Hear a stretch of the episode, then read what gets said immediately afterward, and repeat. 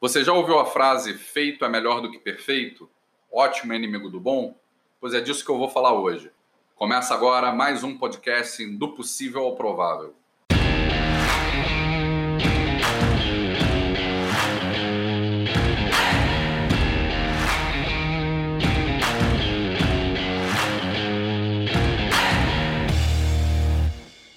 Não demore demais para lançar o seu produto ou o seu serviço no mercado.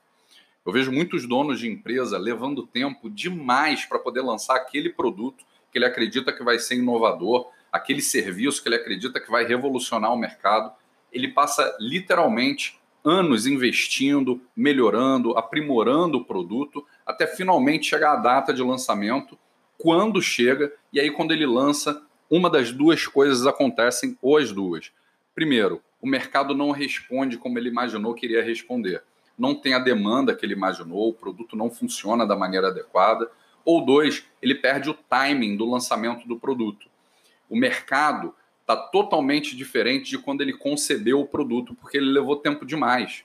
E aí, quando eu pergunto quanto tempo ele levou, ele me responde que levou dois anos, três anos, cinco anos. Eu digo que é tempo demais, aí ele me devolve. Mas, Felipe, o produto ainda não estava na qualidade ideal. Ora, qual é a qualidade ideal de um produto? Não existe. Todos os anos, a Nike lança um tênis melhor do que era na versão anterior do ano passado. Com a costura melhor, materiais melhores, modelagens melhores, processos de fabricação melhores. Todos os anos, a Apple lança um celular melhor do que era no ano passado, com uma bateria mais potente, com componentes mais leves, com processos de produção mais baratos. Então, se você me perguntar qual é a qualidade de um tênis da Nike, eu vou te responder: depende. Quando? A qualidade do tênis da Nike do ano passado era uma, esse ano é outra, e ano que vem é outra. Então você consegue estabelecer uma relação entre a qualidade e o tempo, o momento de lançamento daquele produto. Imagina que você passou meses estudando para uma prova, finalmente chega o dia e na véspera você diz assim: se eu tivesse mais uma semaninha, eu estaria melhor. É verdade, você estaria melhor, mas o timing daquela prova estaria perdido. Peter Drucker, o pai da administração moderna, tem uma frase que diz o seguinte: não adianta você fazer bem feito algo que não precisa ser feito. Então não adianta você apresentar algo melhor num momento em que ele não é mais necessário. Não adianta você apresentar agora um videocassete perfeito, porque o mercado não quer mais videocassete.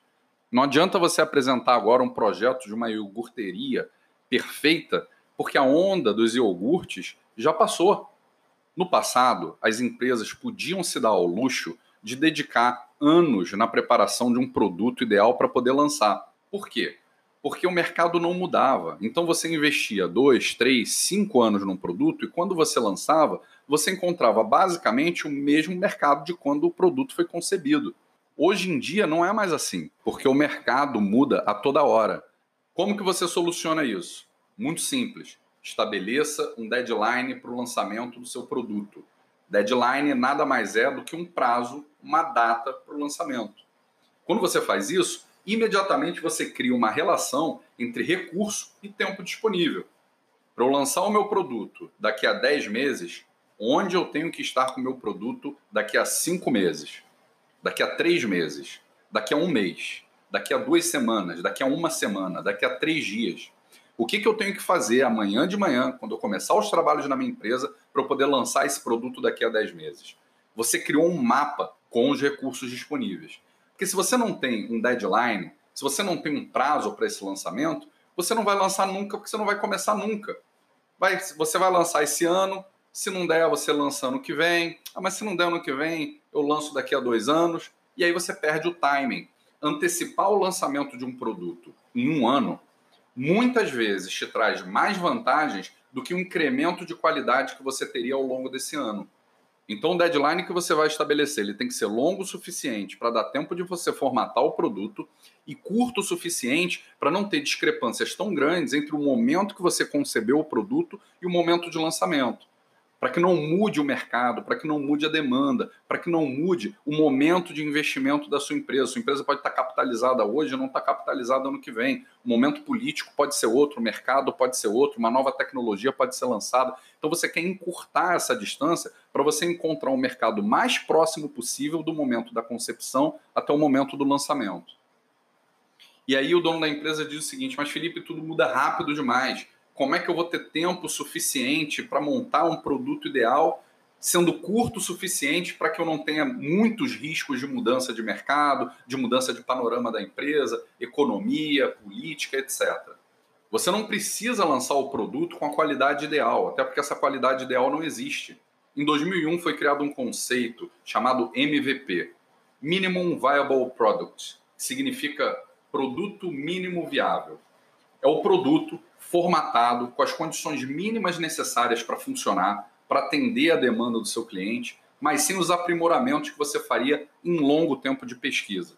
Ao invés de você fazer um investimento de 400 mil reais ao longo de quatro anos, você investe, por exemplo, 50 mil em seis meses. Formata o que é necessário do produto, sem aprimoramento, coloca ele no mercado e recebe o feedback a respeito dele. E aí você consegue aprimorar na direção certa. Consegue, inclusive, saber se ele vai ter demanda mesmo ou não. Se ele não tiver, você interrompe e economiza tempo e dinheiro.